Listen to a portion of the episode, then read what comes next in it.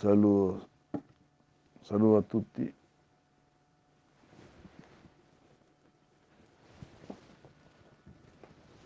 Hare Krishna, Hare Krishna, Krishna Krishna, Hare Hare. Hare Rama, Hare Rama, Rama Rama, Hare Hare. Bueno, muy buenos días. Este,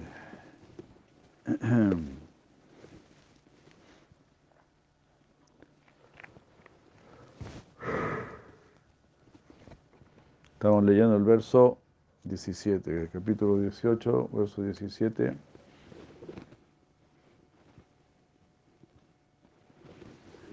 Dieciocho, diecisiete.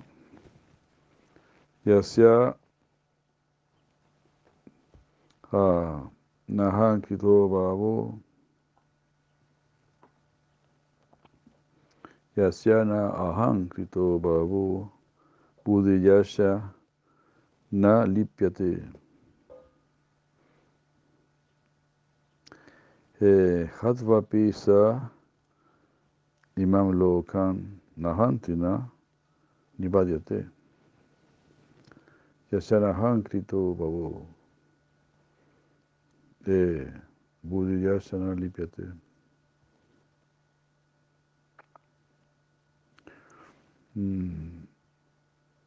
Nalipyate. La persona que está pensando, yo no soy el ejecutor.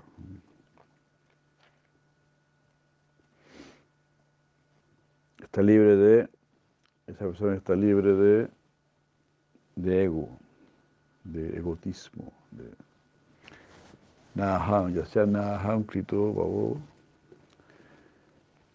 su inteligencia, su intelecto es puro, no está atado, aunque mate en este mundo, aunque mate mucha gente, porque en realidad él no está matando.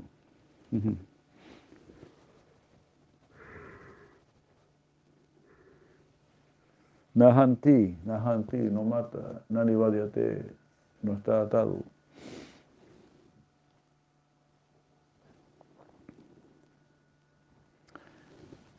Bueno, aquí está hablando ya como directamente a Arjuna, ¿no? Nahanti, Nani, Nani.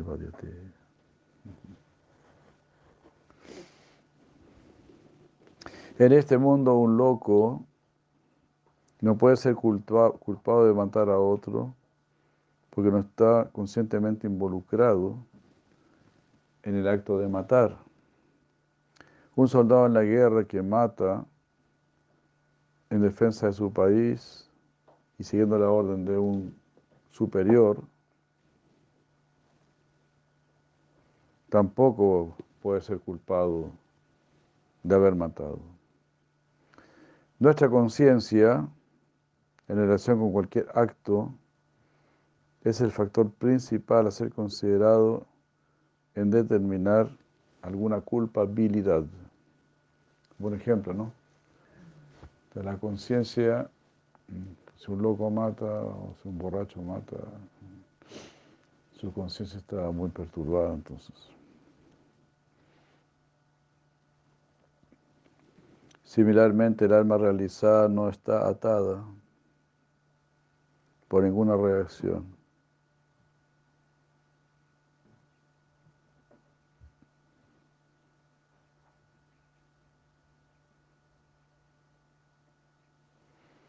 Eh,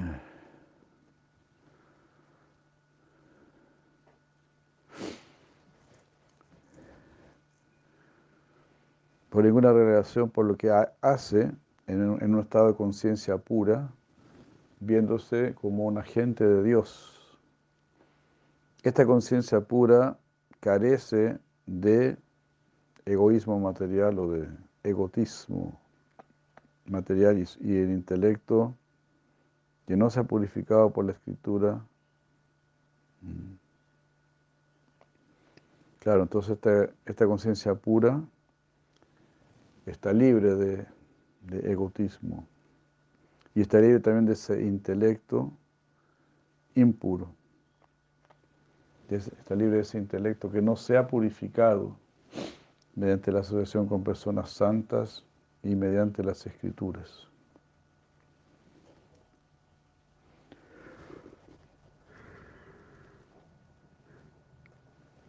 Bueno, entonces, en otras palabras aquí, Krishna le dice Arjuna, todos están siguiendo mis órdenes, mi instrucción.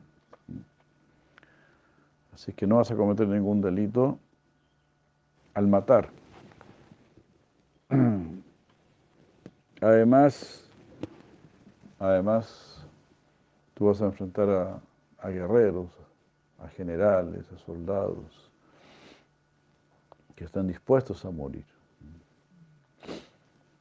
Y si algún soldado no quiere morir y sale corriendo, pues a ese no se le va a matar. Pero los que sí estén dispuestos a morir, todos ellos van a alcanzar nacimientos superiores. Bueno, en este caso, Krishna se los iba a llevar, ¿no? Krishna liberó a todos los que murieron en el campo de Kurukshetra.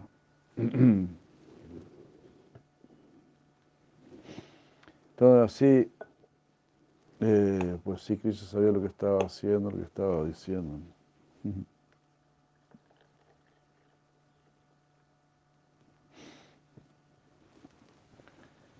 así los quería liberar a todos. Pues también un premio también, ¿no? Por, por cumplir bien su dharma de soldado, de guerrero, cumplir con su deber hasta la muerte.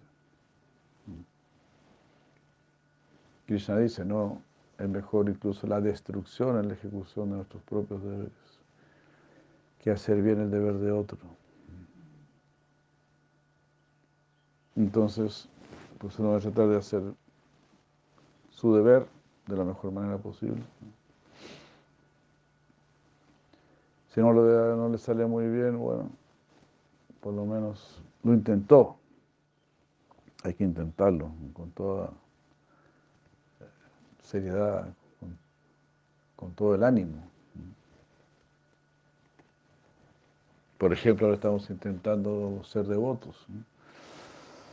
Y ser devotos, ser devotos puros. Entonces, pues lo más posible, lo más probable es que no lo, no lo vamos a lograr, ¿no? pues en esta vida no,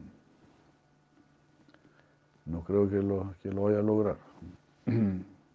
llegar a ser un devoto puro, llegar a, tener prema, amor puro por Dios y eso no, no creo, la verdad las cosas que no creo. Entonces uno va, como se dice, uno pues uno va a morir en el intento. Pero Cristo está diciendo eso. Cristo está diciendo. Es mejor que mueras en el intento.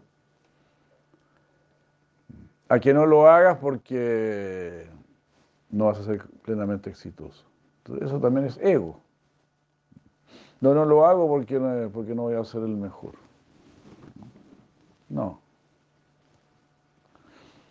Muchas veces se da esa instrucción. Yo me acuerdo, en el colegio, siendo un niño, en México, yo tenía como 13, 14 años, algo así. Entonces un día el profe dijo, hagan lo que hagan, eh, háganlo bien, eso está bien. O, o, sean los mejores en lo que hacen. Si van a ser zapateros, sean los mejores zapateros. Claro, era muy osado para él decir algo así en ese colegio, ¿no? Como le están diciendo a mi hijo que sea un zapatero más adelante. Pero a veces le dicen así, ¿no? A veces los padres instruyen a sus hijos, le dicen, bueno, lo que vas a hacerse el mejor. No, ¿por qué el mejor? Es más correcto es decir, hazlo lo mejor posible, lo mejor que puedas no necesariamente tienes que ser el mejor. Si estás haciendo lo, mejor posible, lo mejor que puedes, eso está bien. Eso está bien. Si eso lo hace, es posible que otra persona lo haga mejor, pero no, le cuesta hacerlo mejor. Sin mayor esfuerzo, lo hace mejor. Entonces no hay tanto mérito. El mérito está en el esfuerzo.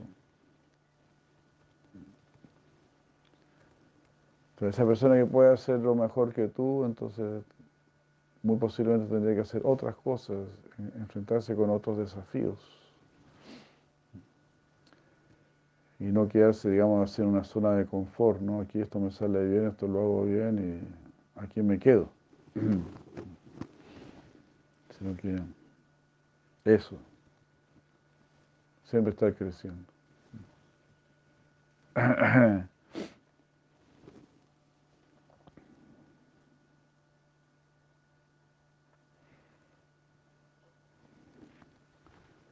Entonces, así, ¿no? Este, a Krishna le gusta eso, pues e, ese esfuerzo.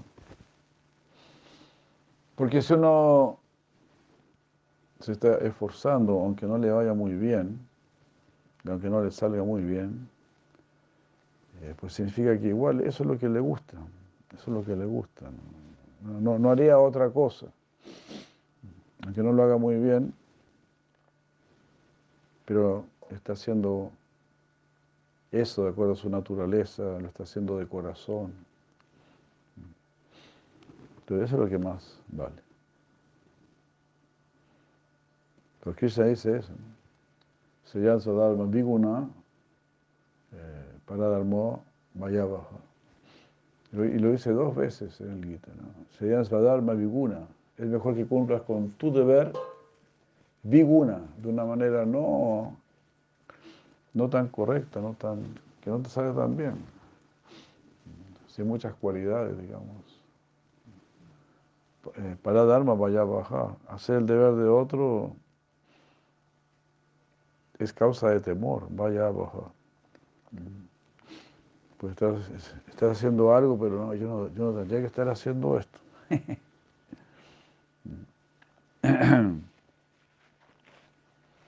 en realidad yo no tendría que estar haciendo esto.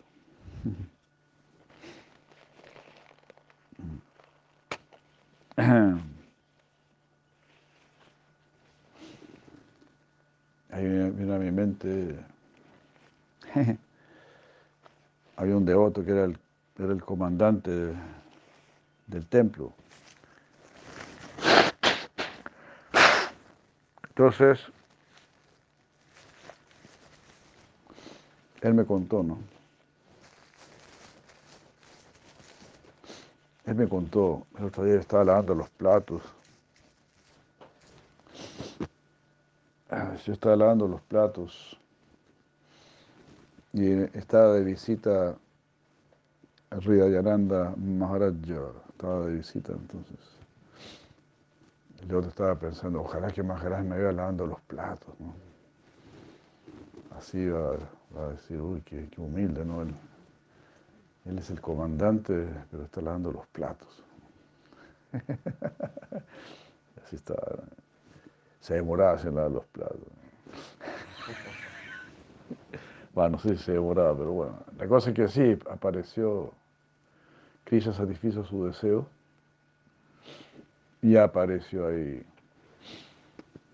Riyananda Madres. Riyananda Madres le dijo, ¿y usted qué está haciendo ahí? Ese no es su servicio.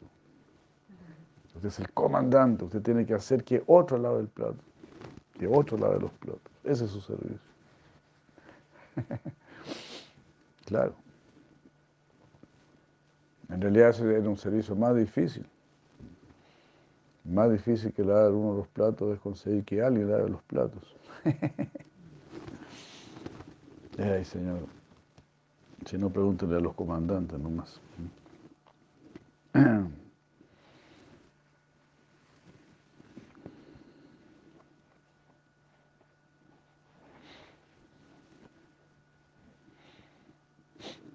Krishna, Krishna.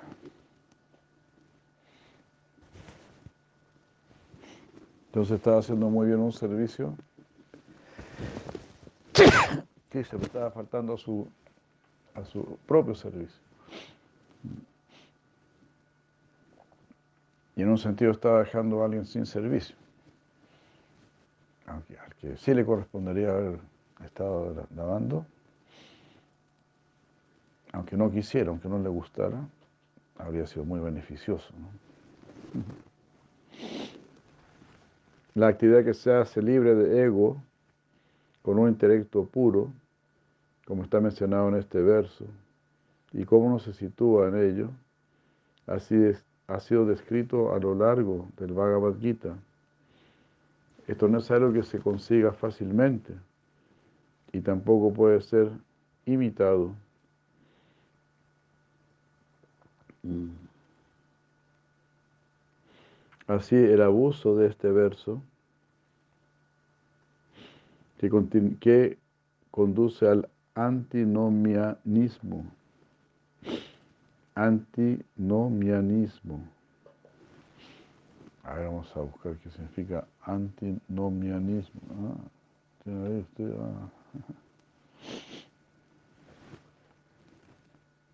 Está bueno aquí para aprender algo de, de lenguaje.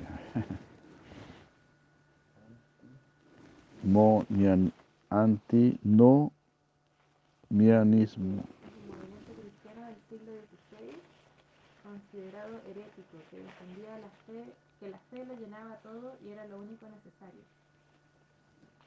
Ajá. Es indiferente que un creyente peque ya que no es juzgado por su pecado. ¿Es qué? Es. Indiferente Ah. que un creyente peque ya que no es juzgado por su pecado. Es indiferente que un creyente peque porque no es juzgado por sus pecados. Pues como ella es creyente,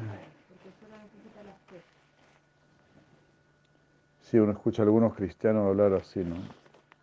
Dicen, Cristo te salva, o Cristo, te ha salvado. Ahora puede ser cual- tú puedes hacer cualquier cosa porque Cristo te ha salvado.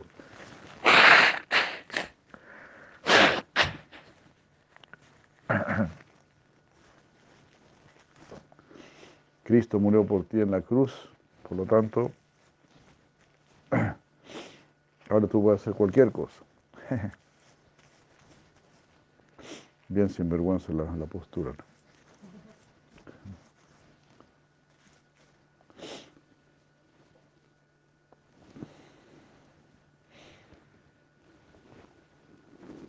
Entonces, ¿cómo era? Antinomianismo, ¿qué?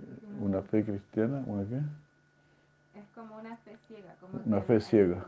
El, el tener fe justifica cualquier comportamiento de la persona. Que si tienes fe, eso justifica cualquier comportamiento de la persona.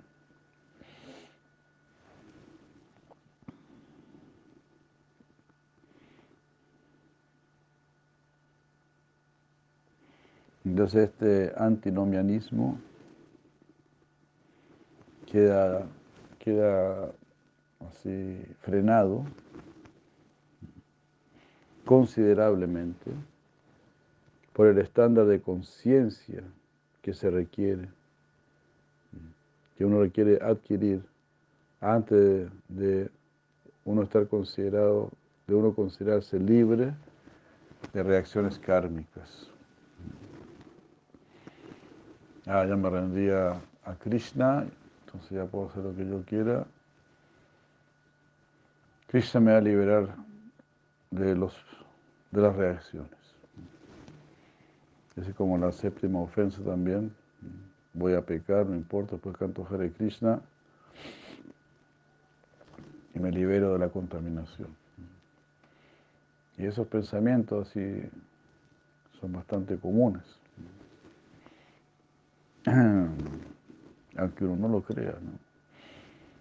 Al mismo Ramanuja cuando era, era joven, su propio guru lo quería matar. Había organizado todo para matarlo. Lo iban a matar y después se iban a bañar todos en el Ganges y así se van a librar del pecado. Así estaban pensando estos locos. Felizmente él fue advertido por un primo, mira lo que esto es lo que quieren hacer contigo, así que no se te ocurra ir de picnic con esta gente. Gracias a eso se salvó.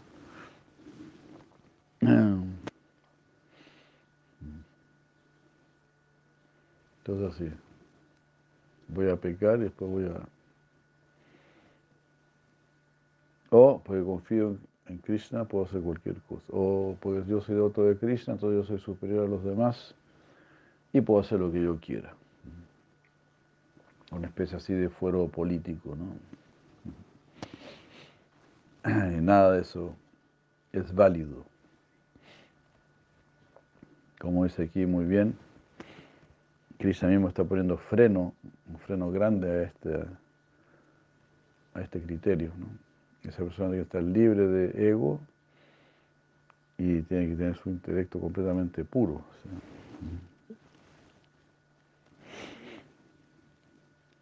Tiene que tener muy claro, yo no soy el que actúa, yo soy ahora un instrumento del Señor Supremo.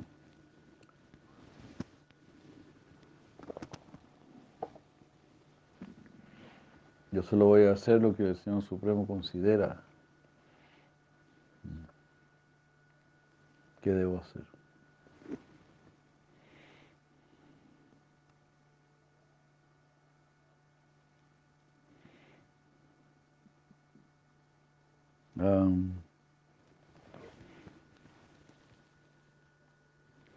aunque este verso nos hace volver al campo de batalla, y al tema que se está tratando, también sirve para descubrir la elevada naturaleza del ser y de la realización de Dios que Krishna desea que Arjuna alcance.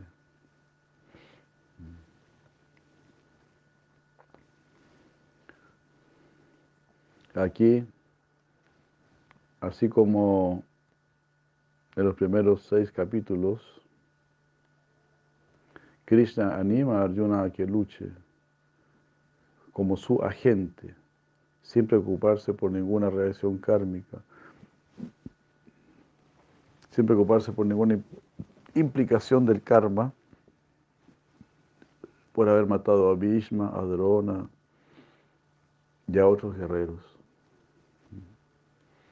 Y así con la finalidad de enfatizar la pureza de la autorrealización, el contraste está hecho aquí y en el Gita en general entre mm,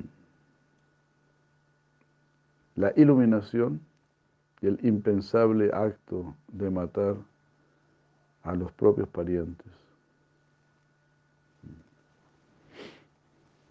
Un estado iluminado diciendo, bueno, muy pariente mío será, pero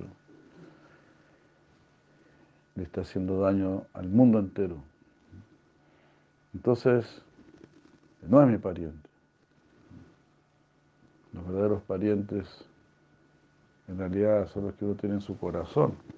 La verdadera familia es la que tienes en tu corazón.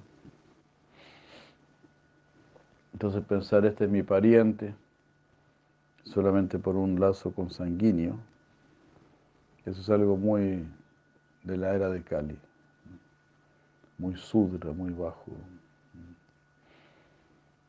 La persona eh, elevada considera a todos sus parientes. Todos son mis hermanos. Y si alguien está en contra, si alguien está haciendo un daño, entonces pues hay que corregir. Y en este caso, porque no, no se aceptaron otras correcciones, no se llegaron a acuerdos eh, en estado de paz. Entonces hubo que recurrir a la guerra. Eso es lo que pasa ¿no? en este mundo, lamentablemente. La guerra también es una opción, lamentablemente. Hay muchas opciones en este mundo que no son muy deseables. Pero eh, son parte del karma, es parte de, crear, eh, o sea, de, enseñar, de enseñar de una manera fuerte. El mundo nos está enseñando de una manera fuerte, porque envejecemos, nos enfermamos, sufrimos. Sufrimos la pérdida de seres queridos y así.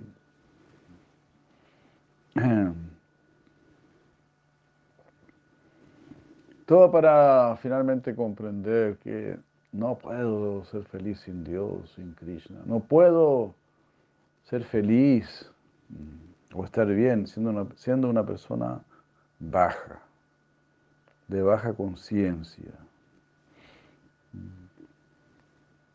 Si yo pudiese ser feliz estar tranquilo y feliz, satisfecho en una condición baja, entonces yo tendría que ser un ser bajo un ser bajo. Pero Krishna está diciendo, no, ustedes son expansiones mías, son emanaciones mías. Yo no quiero que ustedes sean bajos, te das cuenta. Es como si tienes un hijo borracho y pues tú no quieres que sea borracho. Así de simple. Como buen padre o como buena madre vas a hacer todo lo posible para que deje el copete. Y mientras no deje el copete, no va a estar feliz. los padres no van a estar felices.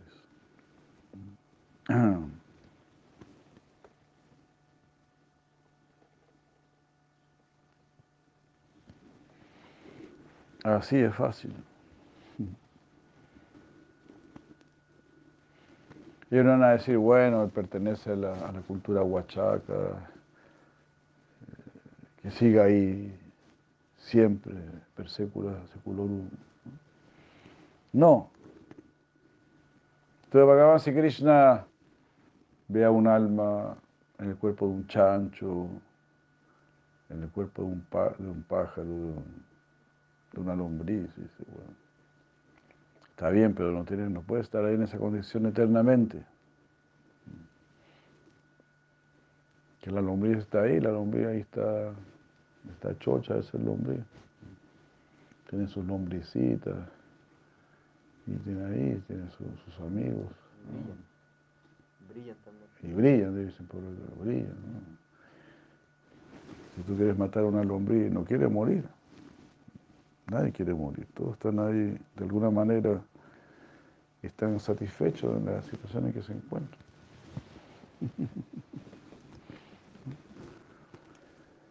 Pero la persona sabia el mundo no va a tolerar eso. Es, loco, ¿no? Por un lado, el mundo te tira para abajo y por otro lado no tolera que te, que te dejes ir para abajo. Te pone a prueba.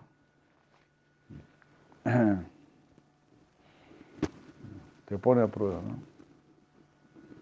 El mundo trata de que te apegues a tu cuerpo, que te apegues al placer de los sentidos, que seas una persona orgullosa eh, por tu cuerpo, por tu nacimiento, por cualquier cosa. Porque tienes el pelo más largo, porque tienes un poco más de fuerza, de elasticidad, o de memoria. Por cualquier cosa uno se agarra ahí de su eguito.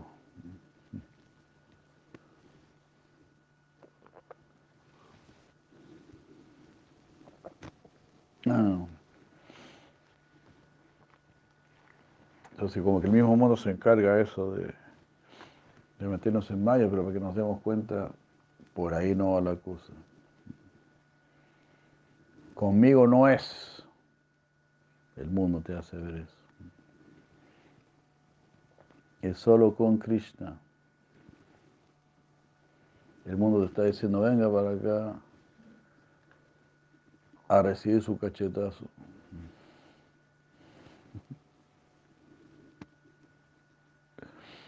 ¿Te das cuenta?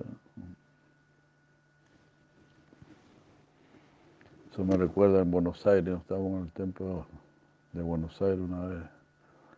Teníamos un vecino, era, porque era un departamento, sino en la planta baja, y se escuchaba ese al vecino arriba. Y en un momento el vecino se enojó, llamó al, al niño, vení. Dijo, vení que te rompo los dientes, le dijo.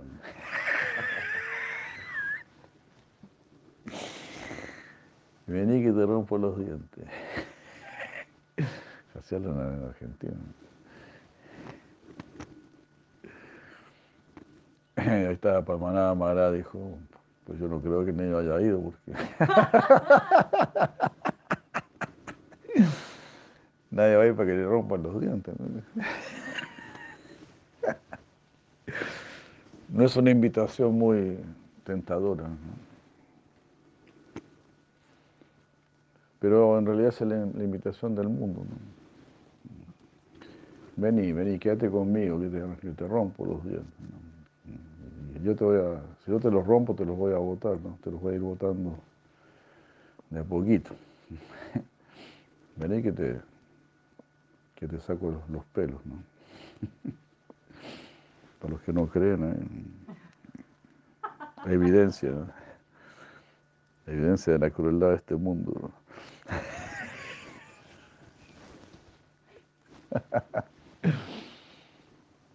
El mundo es cruel.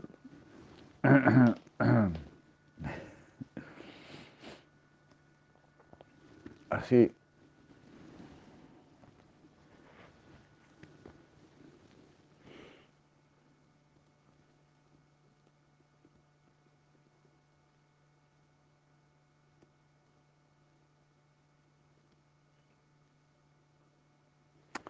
Hipotéticamente hablando, una persona que actúa como un agente consciente de Dios en todos sus actos, puede cometer incluso los actos más abominables. Y aún así no podrá ser culpado por ello. Claro, es una forma ya bien eh, como drástica de decirlo, pero es así. Si está siguiendo la orden de Dios, pero Dios como explica de Maharaj, es el bien absoluto. Así que no va a ser algo que no sea para el bien de la persona.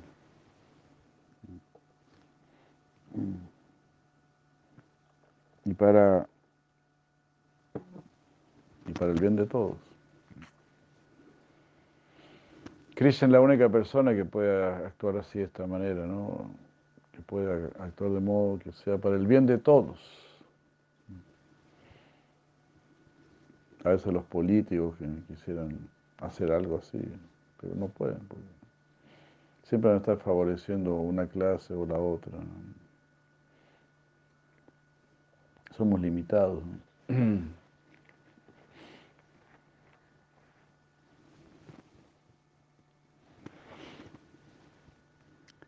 Ñanam ñeyam paniñata trivida karma chodita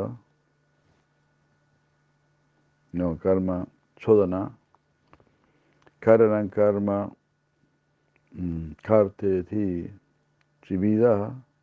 karma sangraha el conocimiento, el objeto del conocimiento y el conocedor.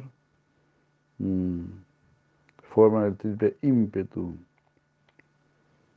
que respalda la acción.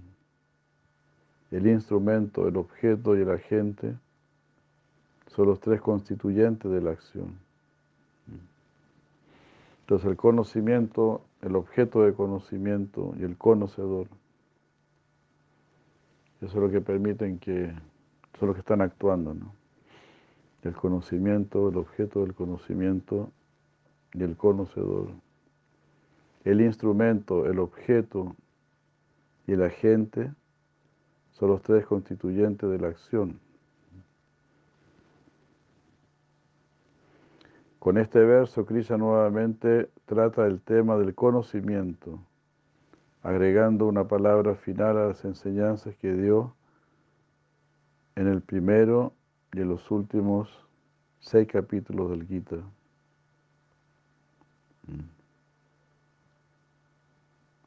El conocimiento, el objeto del conocimiento y el conocedor fueron detalladamente analizados en el capítulo 13.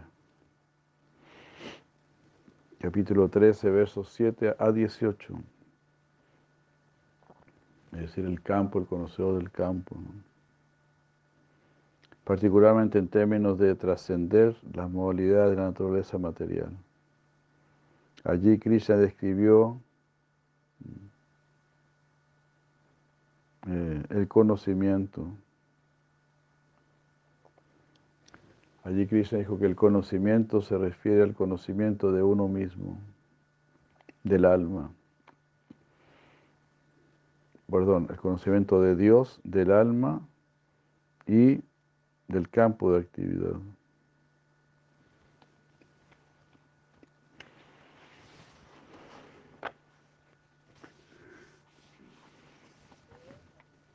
Eso es lo que uno debe conocer. A Dios, al alma. El campo de actividad, pues este campo de actividad, el mundo, pues es solamente la base, ¿no? Solamente la base para, para actuar. Así como, por ejemplo, tú tienes tus manos, ¿no? Con tus manos tú supones que eres un, alfarero, ¿no? Estás haciendo tus, tus artesanías, ¿no? no es necesario que te pongas a estudiar tu mano, cómo es tu mano, ¿no? Cuántos huesos tiene la mano y cuántos músculos y todo eso. Simplemente está ahí, ocupas tu mano y listo. así. de la misma manera, no es necesario analizar tanto el mundo, cómo está hecho el mundo, cómo está constituido el mundo, sino que ¿para qué es el mundo? Hay millones y millones de personas que tienen sus, sus carros ahí y simplemente usan el carro. Casi ninguno de ellos sabe mecánica ni nada, casi ninguno de ellos entiende cómo funciona el carro. Simplemente lo están utilizando.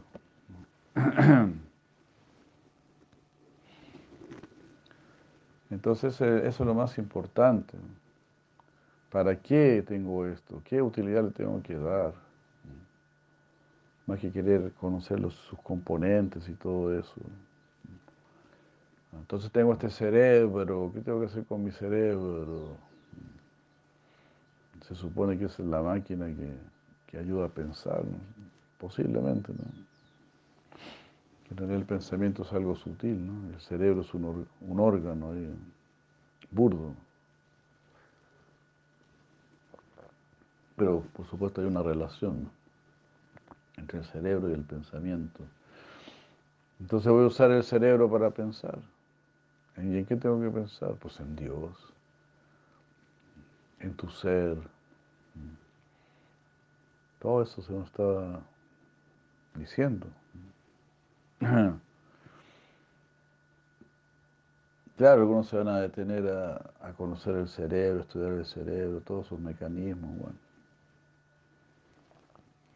Y es otro nivel de conciencia. Pero el nivel de conciencia más aconsejable, el más correcto es, no, si pienso voy a pensar en Dios.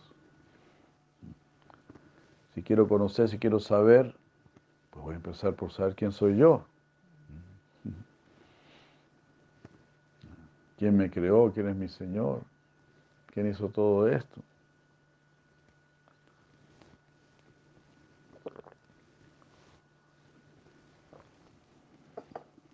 Son inquietudes naturales.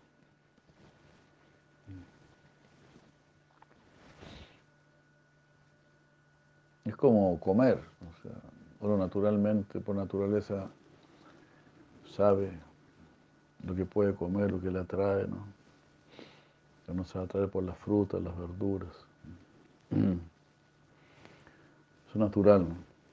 Si ves una vaca, dices, me dan unas ganas de comerme esa vaca.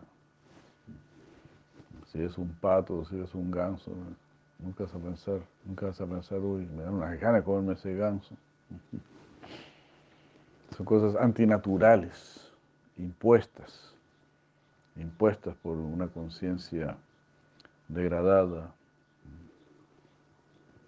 Así. Claro, el animal carnívoro sí siente el deseo de, comerse ese pato, ese ganso.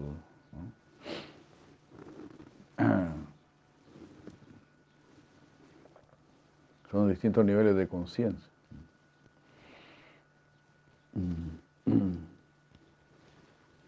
Entonces también eh, el conocimiento, por ejemplo, hay una, como estamos diciendo, ¿no? hay una conciencia que se atrae por comer carne. Hay una conciencia que ya no se atrae por comer carne. Hay una conciencia que se atrae por tomar alcohol. Hay una conciencia que se atrae por la vida sexual. Una conciencia superior ya no se atrae por la vida sexual. Es una conciencia superior. Hay una conciencia que se atrae por fumar marihuana, que se atrae por intoxicarse. Pero hay una conciencia superior que ya, que ya no se atrae por eso. Entonces en el campo del conocimiento es lo mismo. Algunas personas tienen un cierto tipo de conocimiento que se atraen por saber cómo es el átomo, qué es la célula, qué es el ADN. Hay vida en Marte o no hay vida en Marte. Son distintos niveles. Pero hay otros que quieren conocer a Dios y quieren conocerse a sí mismos, a sí mismos y a Dios. Entonces, es una utilización más elevada de mi capacidad de conocer.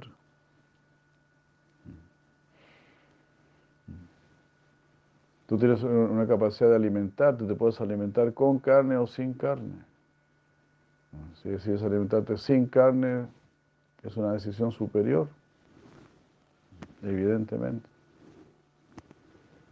Si entre tomar alcohol y no tomar alcohol decides no tomar alcohol, es una decisión superior.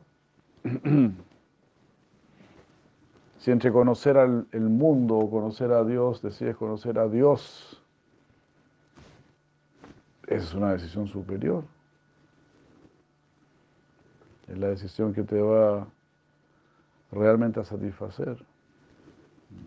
Entonces lo que, eh, lo que dijo Krishna, conocimiento es conocer a Dios, es conocer el alma y también conocer el mundo, saber que el mundo, pues el mundo es algo completamente secundario, es solamente como una base para, es como un trampolín para salir de aquí.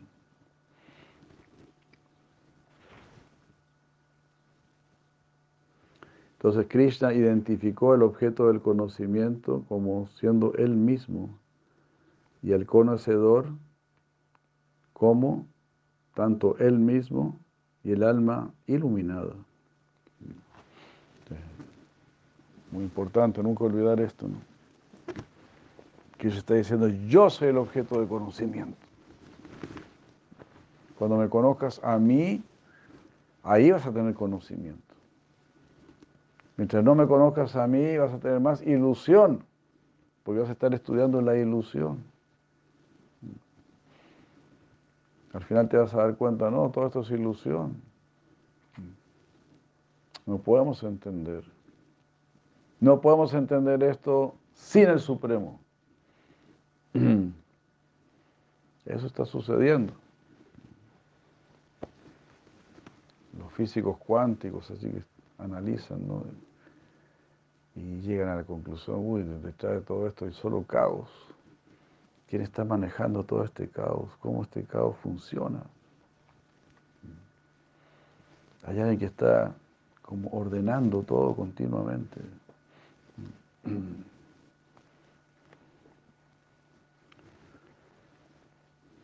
Pero solamente al conocer a ese ordenador, ahí empiezas a entender. El mundo no se puede explicar por sí mismo. El mundo es una creación inferior. Es una creación que viene de un propósito superior. Entonces, la creación inferior, lo que es inferior, no puede comprender el propósito superior. Solo podrá así, ¿verdad? Pensar, bueno, ¿con qué propósito fui creado? Porque yo soy inferior. En otras palabras, ¿para qué sirvo? ¿Para qué sirvo? La persona orgullosa dice, sirvo. La persona humilde dice, ¿para qué sirvo? Entonces las personas orgullosas piensan que este mundo es todo. Y piensan, tenemos que servirnos de este mundo.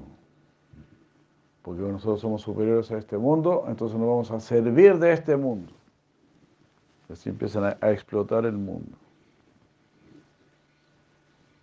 Pero al servirse de este mundo no les va bien. Al explotar el mundo no les va bien. Entonces ahí uno se empieza a dar cuenta, bueno, en realidad, claro, yo puedo ser un alma, mi naturaleza puede ser superior a este mundo, pero ahora yo estoy condicionado por este mundo. Ahora estoy obligado a volar bajo, me tienen obligado a volar bajo.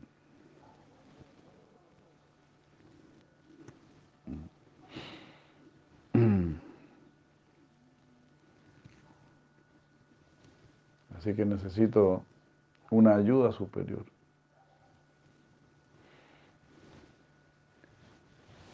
Cuando dejo mi ego, mi ego que me dice, sí, tú eres lo máximo, disfruta, haz lo que quieras, disfruta, es ego. Cuando se da cuenta, sí, podré tener mucho ego, podré sentirme muy macanudo, pero la verdad de las cosas que no soy feliz y los que me rodean tampoco en realidad son felices. Entonces ahí recién uno, pregunta, ¿y para qué sirvo? y como dice Sri Maharaj, cuando tú preguntas, ¿para qué sirvo? Ahí tienes que mirar para arriba. Es decir, ¿a quién puedo servir? ¿Qué propósito real puede tener mi vida? Porque mientras yo me estaba mandando solo, eso no ha resultado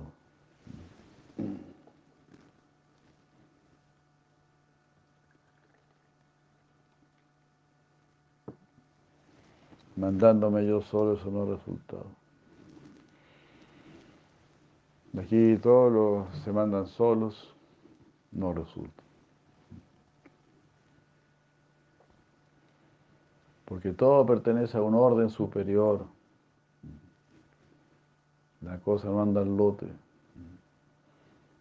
Todo tiene un propósito superior. Pero estamos invitados a eso que es superior. Eso no es un castigo, es una bendición. Estamos obligados, estamos forzados a mirar hacia arriba y a encajar con lo de arriba, no con lo de abajo. Lo de abajo tiene que encajar con lo de arriba. cuando los seres humanos, o si los seres humanos se encajaran con lo de arriba, entonces todo lo de abajo estaría en armonía con lo de arriba. Pero ahora lo de abajo no está en armonía con lo de arriba, no está en conexión con lo de arriba. Entonces todo un desastre, todo es, es bajo. Todo es desobediencia, todo es desarmonía, es desconexión. Eso se llama vi-yoga. No está unido, no está en armonía con el Supremo. Y Krishna dirá, ponte en armonía conmigo, a través de la sabiduría, a través de la pureza, a través del amor. Dale énfasis a eso, coloca todo tu énfasis en la sabiduría, en la pureza, en el amor. Sabiduría significa, como estamos viendo aquí, conocer a Dios, conocer el alma, saber el verdadero propósito del mundo. Para poder tener esa sabiduría necesito pureza. Pureza significa quiero seguir la voluntad del Supremo. La voluntad suprema, eso es lo que me purifica, eso es lo que me limpia. Los deseos de mi mente me contaminan, pues los deseos de mi mente son egoístas, son sensuales, son de baja categoría. Entonces tengo que, que conectarme con el deseo superior. El deseo superior o la voluntad superior te va a dar lo superior. Lo demás, como se dice, lo, barato cuesta caro. El mundo te ofrece placer inmediato, pero al final pagas con la muerte, pagas con el sufrimiento, pagas con mucho sufrimiento. Así el mundo cobra, el mundo cobra, el karma cobra. Es una verdadera cobra.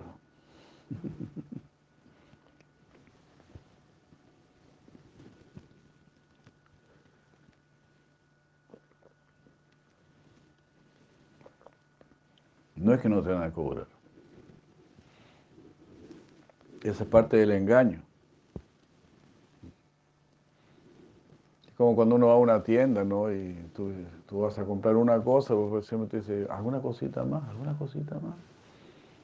Ahí, ahí uno ya empieza a pisar el palito, ¿no? Bueno, yo venía a comprar un lápiz, ¿no? Pero alguna cosita más, bueno, sí, a ver qué más necesito. Bueno, a ver, este, yo tengo un cuaderno. Aquí tiene su cuaderno. ¿Cómo, quiere su cuaderno? ¿Tapa blando, tapa dura? Ah, bueno. Bueno, tapadura ya, tapadura. Que no se note pobreza. ¿Alguna cosita más? Bueno, sí, este, un marcador, necesito un marcador. Aquí tiene, ¿alguna cosita más? Bueno, sí, una cartulina, sí, sí, una cartulina. ¿Blanca o de algún color?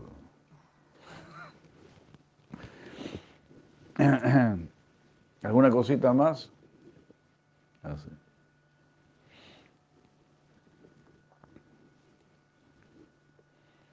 Eso me recuerda cuando abrimos nuestro primer restaurante. Entonces una vez fue un joven a ofrecerse de garzón. Y el hombre era un garzón profesional, como nunca habíamos tenido. Entonces, él ofrecía, pues, la, la gente iba solamente a, a la colación, algo así, a lo más básico. ¿no? Él les decía, ¿algún postrecito? Wow. Ahí. Después iba a la cocina y decía, un postre. Pidieron un postre y nosotros no teníamos ningún postre. nosotros tenemos cabezas de llame. Cero experiencia. Después del postre, este, un tecito pidieron un tecito, tecito, voy a comprar una taza rápido. y así, ¿no? Este, garzón profesional.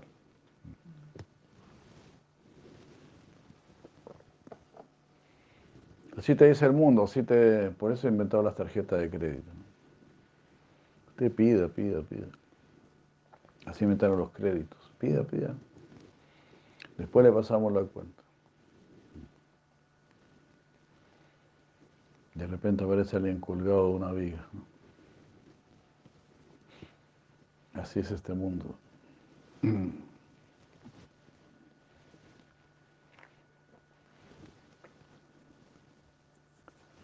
Entonces mira para arriba. Krishna está diciendo, yo soy el objeto de conocimiento.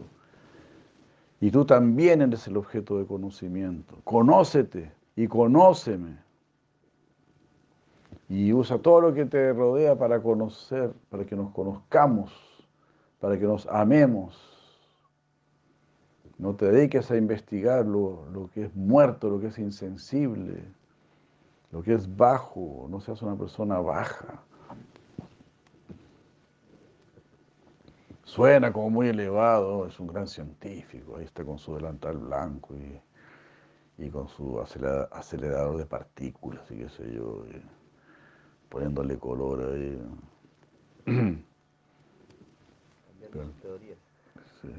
el tipo no sabe ni cómo se llama, ¿no? No sabe ni por qué está acá. Claro, una teoría, otra teoría. Dice que está acelerando partículas cree que viene el mono. Imagina. Ignorancia absoluta. Ignorar a Dios es como, es, tan loco, es como ignorar el sol. Yo no creo en el sol, yo creo que vengo del mono. Yo creo que todo parte de una explosión. Para la persona santa, Dios es como miles de soles. Es una evidencia completamente absoluta. Y las personas santas quieren que nosotros también vivamos esa misma experiencia. Ven a conocer esta realidad, una realidad superior no te quedes en la realidad inferior. Cante Hare Krishna, póngale bueno. Gracias por estar aquí acompañándonos. Sigamos unidos, sigamos luchando. Sigamos avanzando. Aunque en esta vida no alcancemos el éxito completo, pero estás haciendo de tu vida un éxito porque estás haciendo lo que Krishna te pide que hagas. Sin necesidad de que seas un gran triunfador. Eso no es necesario. Pero sí es necesario cumplir con nuestro deber.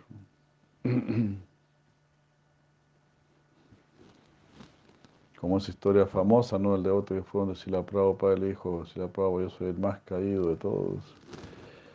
Sila Prabhupada le dijo, no, tú ni siquiera eres el más caído de todos.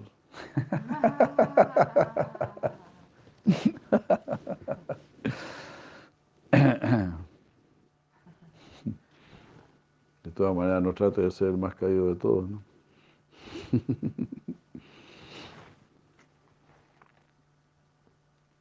Aquí, sin embargo, Krishna va a hablar de estos tres aspectos del conocimiento, como están manifiesto de, acuerdo con las gunas. Todas las actividades tienen un, ímpetu, y aquí Krishna divide este ímpetu en tres categorías. Mm. Las que surgen del conocimiento, las que surgen del objeto de conocimiento y las que surgen del conocedor en sí. Similarmente, todas las acciones tienen tres componentes. Los instrumentos utilizados para la acción, el objetivo con que estoy haciendo esa acción y el agente que está llevando a cabo la acción. Entonces, si voy a hacer algo, ¿con qué lo voy a hacer? ¿Para qué lo voy a hacer? ¿Y quién lo va a hacer? ¿Con qué lo voy a hacer? ¿Para qué lo voy a hacer? ¿Y quién es el que lo va a hacer? el instrumento, el objeto, el objetivo de la acción y el agente de la acción.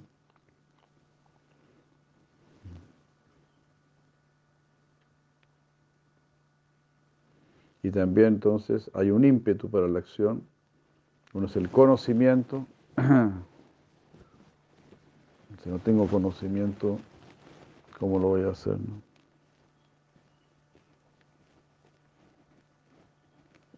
El objeto de conocimiento y lo que surge del conocedor en sí.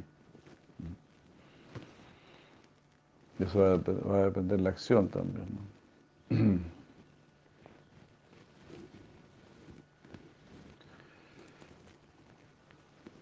Eh, no sé, se me ocurre a mí el conocimiento. Si ves ahí un pollito,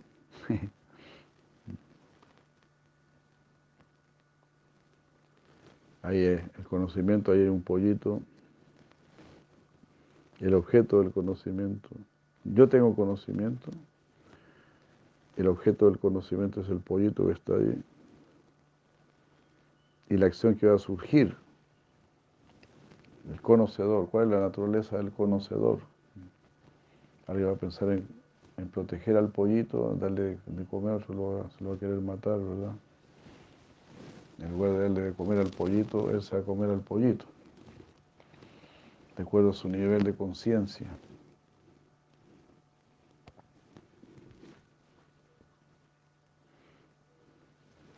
Algo así, me imagino, ¿no? El que esté en bondad lo va a querer cuidar, el que esté en pasión lo va a querer reproducir, el que esté en la ignorancia se lo va a comer, se lo va a comer. De una.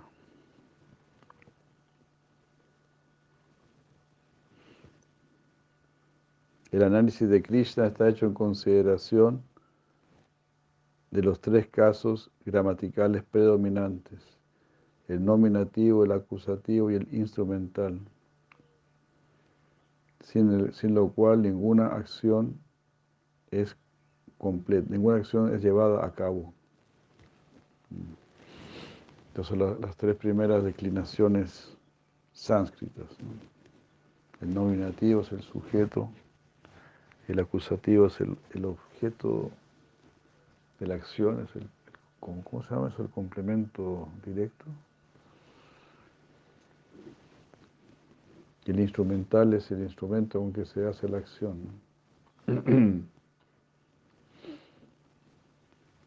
Por ejemplo, Krishnaha. Krishnaha sería el, nominativo, Krishna. Krishnam es para Krishna. Krishnena es con Krishna. Así son las declinaciones sánscritas. La mayoría de los comentadores también han indicado que hay una correspondencia entre el ímpetu para la acción y sus componentes. Conocimiento o es la comprensión, que es el medio para llevar a cabo la acción. Necesito un conocimiento para hacer lo que voy a hacer. Es el aspecto instrumental del impulso que hay detrás de la acción. El conocimiento sería el instrumento que voy a, con que yo voy a hacer la acción, en ese plano, digamos, sutil. El objeto del conocimiento, ñeyam, es la acción en sí, por la cual un objetivo es alcanzado. Es el aspecto objetivo del impulso de actuar. ¿Para qué estoy haciendo la acción? ¿Con qué finalidad?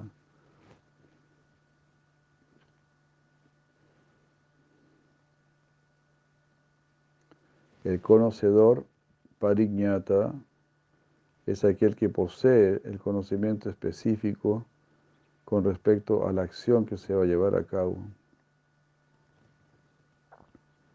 El conocedor es el aspecto subjetivo del impulso que hay detrás de toda acción.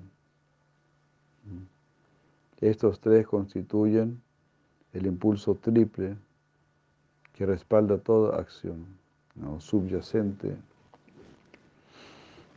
a toda acción.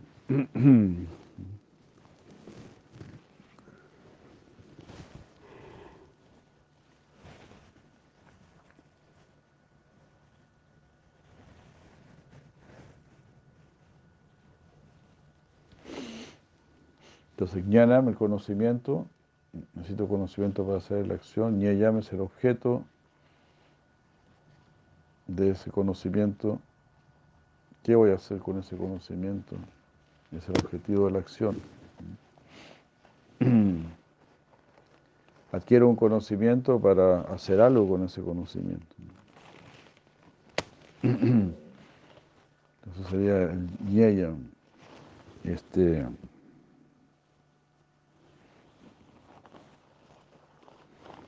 el objeto del conocimiento y la acción en sí. Por ejemplo, si eres médico, pues tienes que actuar como médico. Si eres carpintero, vas a actuar como carpintero. Entonces, tienes el conocimiento y tienes el objeto del conocimiento. Adquiero este conocimiento para hacer algo con mi conocimiento. Esa sería la acción en sí. El objeto del conocimiento, ñeyam, es la acción en sí. Por lo cual se, se logra el objetivo. Si me gusta hacer muebles, me gustan los muebles, entonces voy a adquirir conocimiento y voy a aplicar ese conocimiento. De ahí van a aparecer este, los muebles.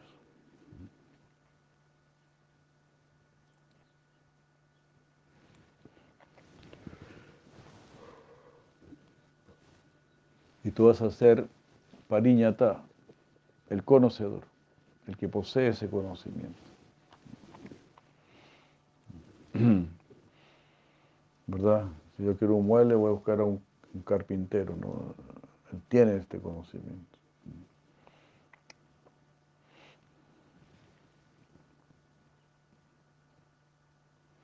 Los tres constituyentes de la acción incluyen los instrumentos, karanam, de los sentidos que causan, que hacen que la acción tome lugar. El objeto deseado, karma, el objetivo deseado, karma y el agente, carta de la acción.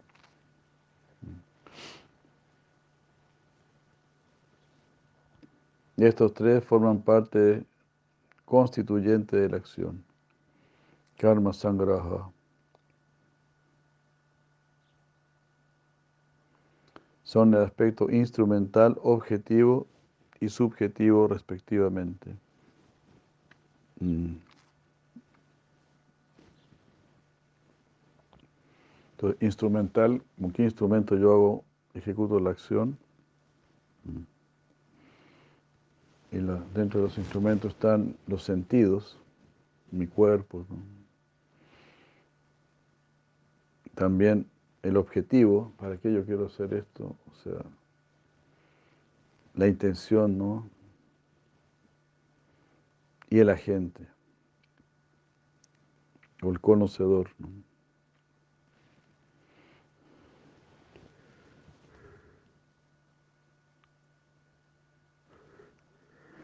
Krishna menciona el triple ímpetu para la acción, junto con los tres constituyentes de la acción, para ilustrar que el ser, mm, estando aparte del ímpetu para la acción, de sus constituyentes y de su fruto, no está verdaderamente involucrado en la acción. De acuerdo con ello, Krishna después elabora en lo referente al impulso a la acción y a los constituyentes de la acción en relación con las gunas. Entonces está el ímpetu para la acción,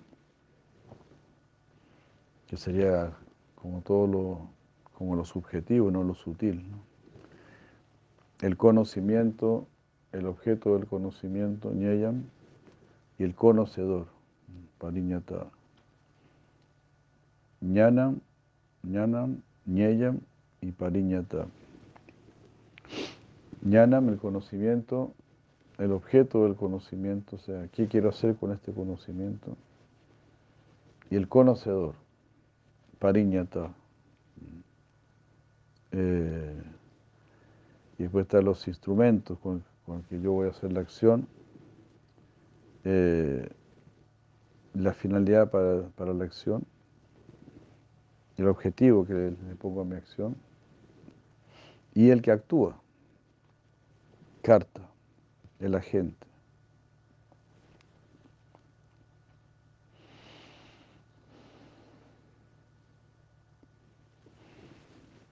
Y así.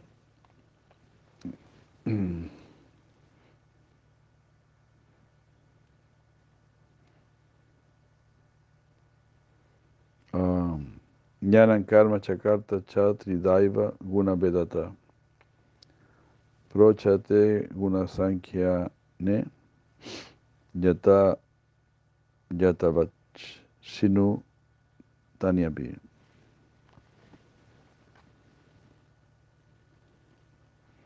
Se ha declarado en las escrituras que tratan con las modalidades de la naturaleza que el conocimiento, la acción y el ejecutor son de tres tipos de acuerdo con las modalidades. Escucha acerca de ello.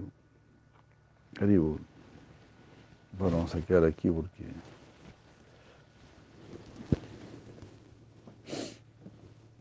Se extendió harto esto. Wow.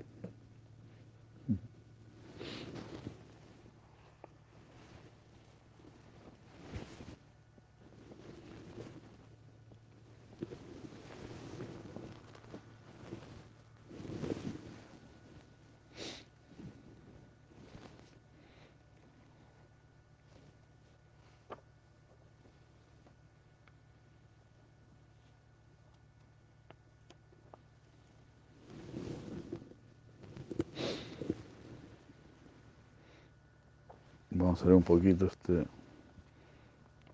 el champú. Krishna dijo, el del loto enjollado de Gokula reside la ciudad de mi padre, que contiene tu inmaculado palacio, en el cual tú, en la forma de la Lashmi más elevada, te ocupas en pasatiempos conmigo, sin ser vista por los demás, o sin ser vistos por los demás. La riqueza de Brindavan existe allí como una pintura. Los abejorros y las demás entidades vivientes allí disfrutan esa riqueza con codicia. Que así sea. Tus ojos se han vuelto como abejorros, codiciando ese lugar. Oh, esa riqueza me hace pensar que es brindado.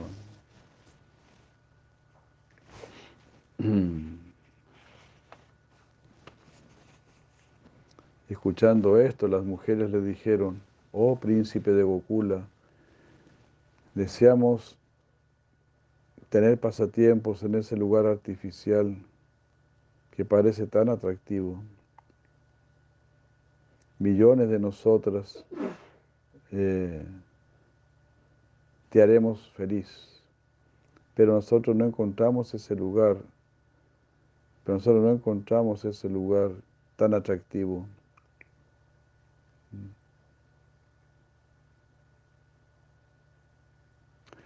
Por lo, tanto, te oramos para que nos lleves a otro lugar para complacer nuestros deseos. Sonriendo, Él generó otra área eh, protegida, encerrada, otra área cerrada, de joyas, sin ningún esfuerzo, y dijo, tomen este camino con escaleras en las partes inferiores, ah, que está llena de diamantes y de joyas. Y miren esta morada inmaculada. Vean esta ciudad con opulencia, tanto arriba como abajo, con fortuna incrementándose, con las columnas de gemas que resplandecen como el sol y la luna, con una gran riqueza de belleza, destinada para los pasatiempos, pero sufriendo en la ausencia de tus pasatiempos. Está todo aquí, pero si no hay pasatiempos, todos echan de menos, es el, el adorno principal.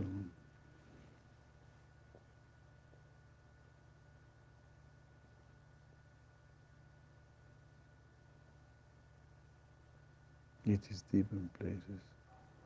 En algunos lugares es profundo, como el patala, que está hecho de piedra del sol y piedra de, la luna. Sunstone and moonstone.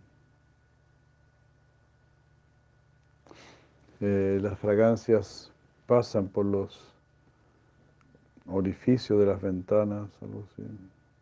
Ah, tiene un pequeño lago.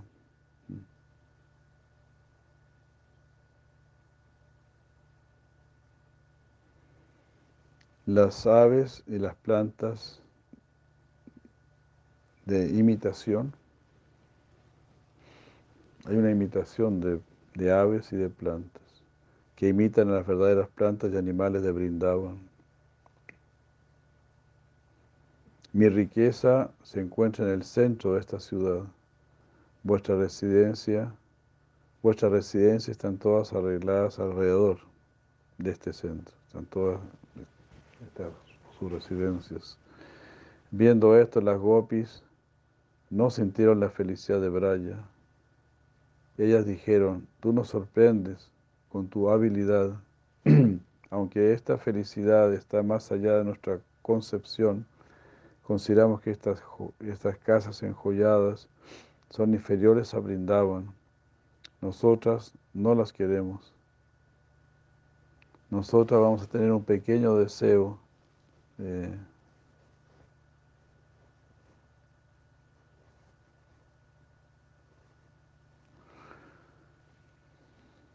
un pequeño deseo como el deseo de un bosque, un pequeño bosque.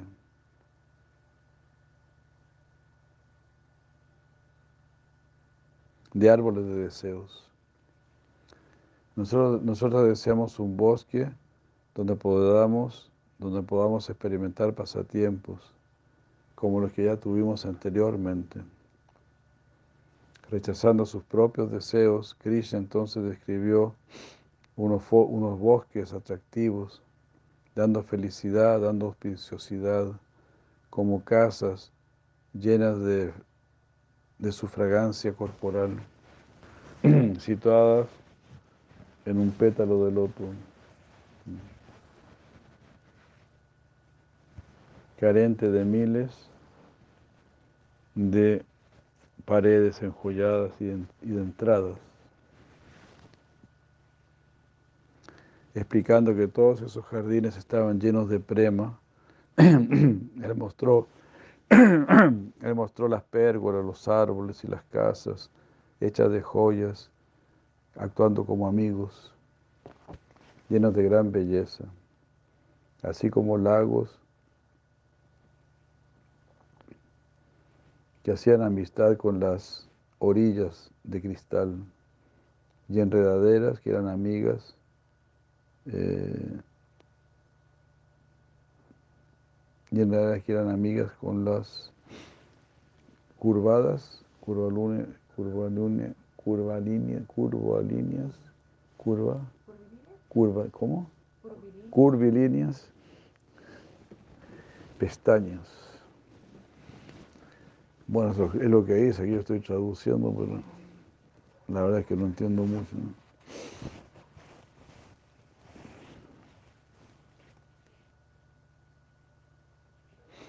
Krishna dijo, no hay diferencia entre los jardines de flores y las casas enjolladas. Oh Sakis, eso es lo que yo digo ahora. No, perdón. Oh Sakis, yo solo digo lo que sé. Anteriormente ustedes estaban en el bosque. En Goloka ustedes son mis esposas en mis casas. Esto no es algo conocido en el mundo material, pero no hay diferencia entre Gokula y, Goloka. Pero pareciera que, lo, que la hubiese. La esencia de toda la opulencia de Brindavan está presente aquí, en estos jardines. Esto es algo apropiado. En los jardines residen todas las Lakshmis, vuestras formas, las mujeres de Braya, que dividen el lugar en secciones para cada gopi.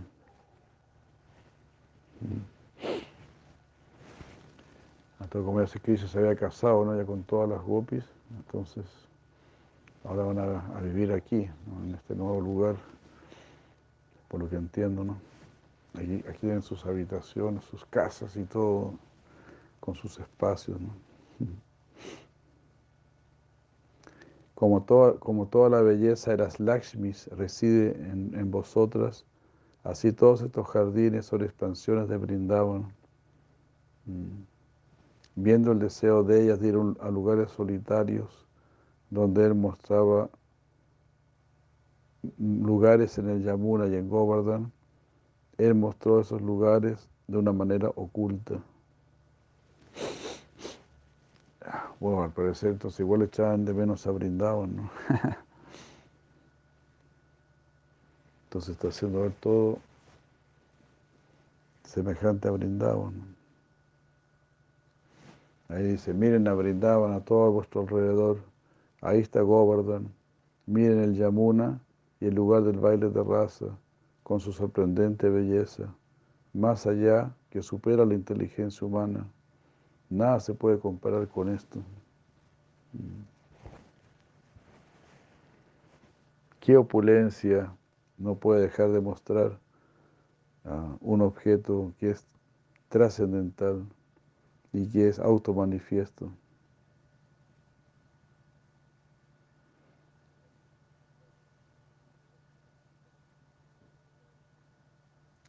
Toda cosa sorprendente que aparece en los pasatiempos parece completamente nuevo. Uno no piensa de otra manera.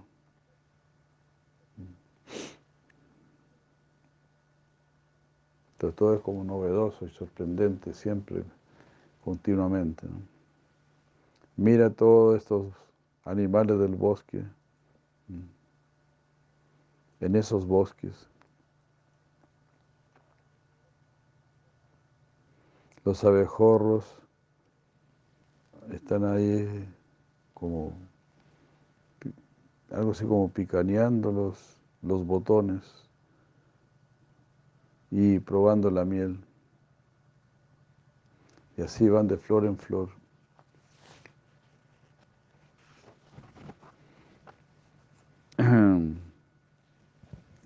Los cucos cantan, beben miel y hacen que la mente de las, de las mujeres cuyos esposos están ausentes tiemble. Las aves vuelan alrededor y comen los frutos, construyen sus nidos y cuidadosamente los cubren. Los, los eh, pichoncitos son los pajaritos, los baby birds, los pajaritos huelen las flores y, y cantan suavemente. Mm. Ellos se mueven por allí y comen vorazmente.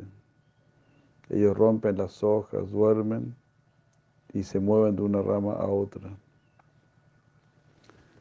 Al ver las nubes oscuras, los pavos reales danzan y lloran y cantan fuertemente, no algo así. El venado camina, deambula por ahí, juega, mastica, mm, deambula moviéndose de aquí para allá, se mantiene ocupado. Los animales juegan, caminan, dejan el lugar, se ocupan y duermen. Él después describió los objetos del bosque con lágrimas de afecto en sus ojos. Eh, oh ríos, ¿cómo están ustedes? Montañas, ¿está todo bien? Árboles, ¿se sienten bien? Abejorros, ¿cómo están ustedes?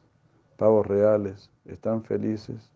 Cucus, ¿están felices? Venado, eh, ¿Cómo te va? Radha y Krishna, eh, alcanzándolos a ustedes después de un largo tiempo, sobrepasando la separación, llenos de afecto, llenos de afecto, preguntamos por vuestro bienestar. Es hermoso, ¿no?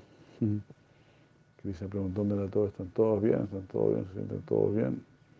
¿Están todos felices? En este mundo es algo, por un lado es algo similar también, ¿no? Porque nadie quiere dejar su cuerpo, ¿no? Que uno está ahí satisfecho con el cuerpo que tiene, más o menos, ¿no? Pero allá es más, ¿no? Allá, porque todos están pudiendo servir a Krishna como árbol, como pájaro, como río, como montaña. Ese es el poder de Krishna, que lo podamos servir de cualquier forma.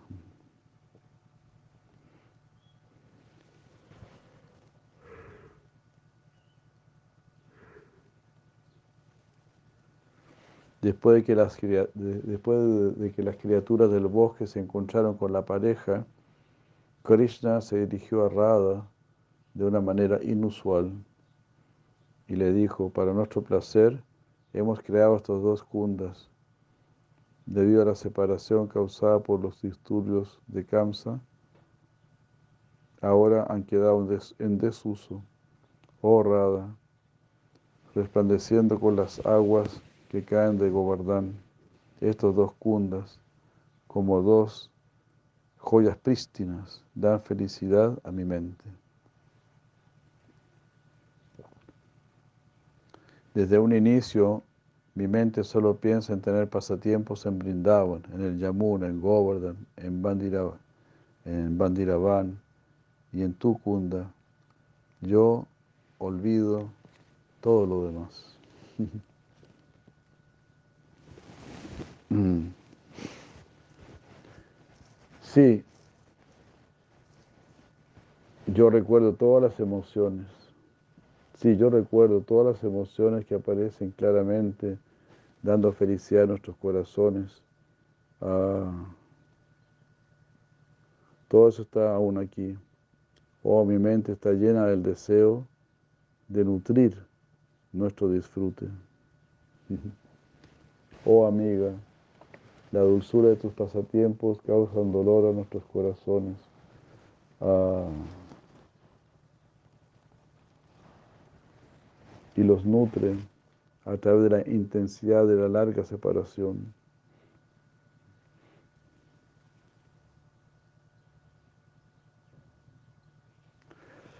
aquí dice, o, friends, no o amiga o amigo.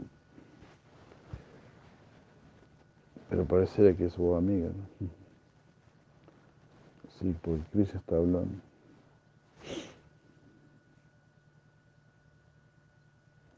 Así como la raíz nutre todas las ramas del árbol, todos los pasatiempos con purvaraga en el pasado nutren la dulzura de los pasatiempos mm, con su raza.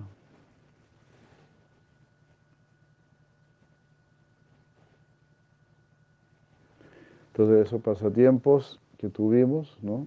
en un sentido nos causan dolor, porque ya no están en el momento de la separación. Pero al mismo tiempo también nutren, te nutren, porque uno sufre al recordar, pero también te nutre, ¿no? recordar esos pasatiempos. En el momento de la separación, cuando está separado, todo recuerda.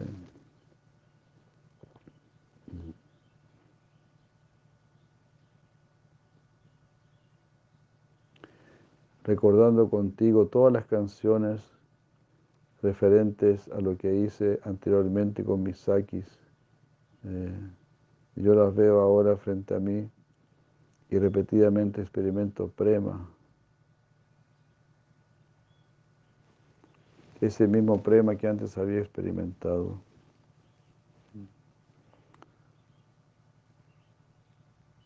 Oh.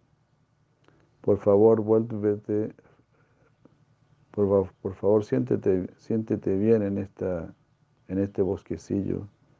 Trae aquí a tus sakis. Reúne los ingredientes para los pasatiempos. Recibe raza y asóciate con mi prema. Tú lo superas todo. ¿Qué más puedo decir? Pon mi mente bajo tu control.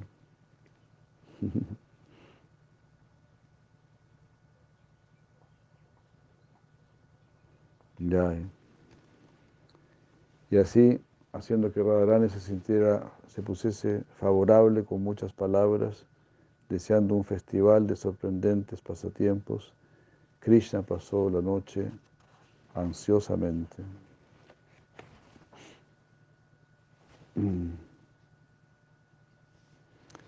Primero trayendo a Radha y a todas las Sakis juntas, la puso, la sentó allá en su, en su regazo y manifestó el baile de raza con una arena llena de joyas y de oro. Así como la luna llena ilumina a las estrellas, esta arena iluminaba eh, las pérgolas de flores con sus rayos inmaculados. Así como el árbol tamal y el oro y las enredaderas de oro eh,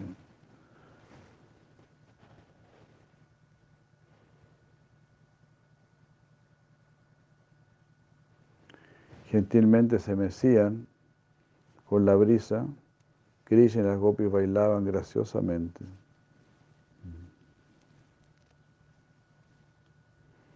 En otra noche, cuando Radha había satisfecho los deseos de Krishna, Krishna manifestó el baile de raza con todas las gopis en un bosque en las orillas del Yamuna.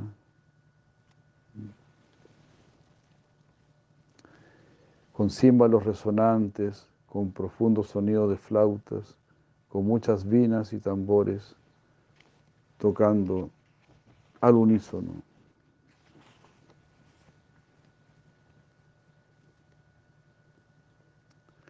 Estando Radha en el centro, eh,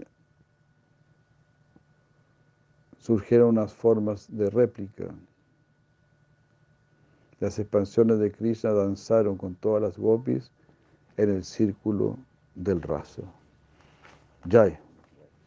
Hare Krishna, vamos a ver hasta aquí. Muchas gracias.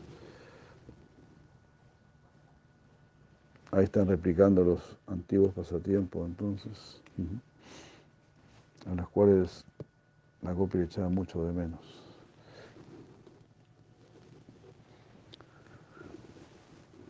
Aribor, Aribor, ¿no? como una réplica de, de Brindavan estaban haciendo ellos. Ahora ya casados, ¿no?